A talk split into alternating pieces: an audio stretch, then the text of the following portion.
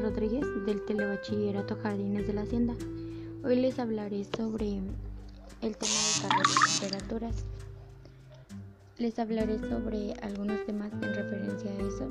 Y primero, ¿qué es la electricidad? Es el conjunto de fenómenos físicos relacionados con la presencia y flujo de cargas eléctricas.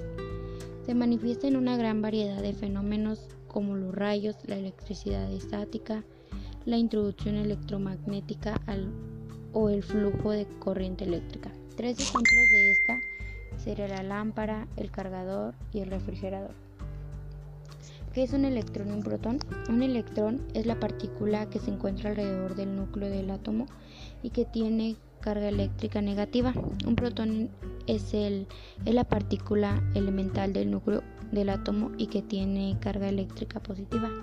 Los electrones tienen una carga eléctrica negativa y también es posible encontrarlos libres y ligados a un átomo. Los protones tienen una carga positiva. La masa de un protón es 1836 veces más grande que la de un electrón, que es un conductor, un semiconductor y un aislante. Un conductor es el material que permite el paso de la corriente eléctrica un semiconductor es el que se, es el que se puede comportar como conductores o como aislantes. Un aislante impide el paso de la electricidad. Dos ejemplos de, de conductores serían el oro y la plata. Dos ejemplos de semiconductores serían el germonio y el azufre. Y dos ejemplos de aislantes serían la madera y el plástico.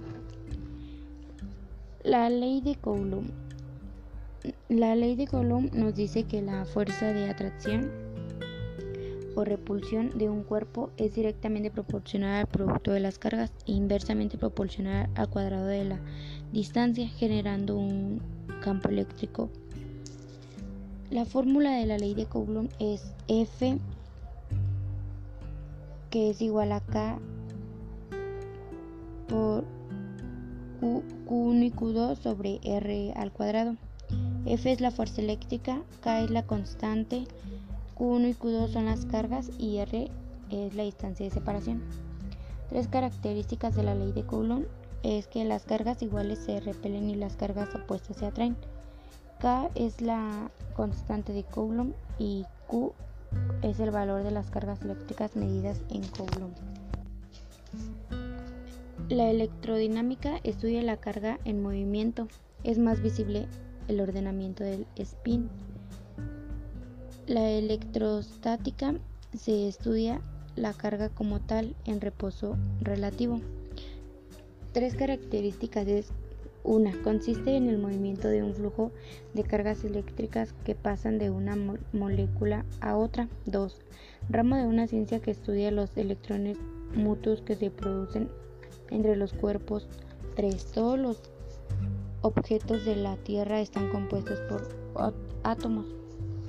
Circuito eléctrico es una interconexión de compuestos eléctricos que compartan la corriente eléctrica a través de una trayectoria cerrada. Tipos de circuitos está en el, el en serie, en paralelo y el mixto. Un ejemplo del circuito en serie es en el que conectamos varios receptores uno después de otro. Un ejemplo de un circuito en paralelo es una lámpara que tenga varias bombillas encendidas al mismo tiempo. Un ejemplo de circuito mixto es cuando nos, no todas las lámparas van a alumbrar igual. Ley de Ohm. La intensidad de corriente que atraviesa un circuito es directamente proporcional al voltaje o tensión del mismo e inversamente proporcional a la resistencia que presenta. La fórmula es B igual a I por R. B es la tensión, I es la corriente y R es la resistencia.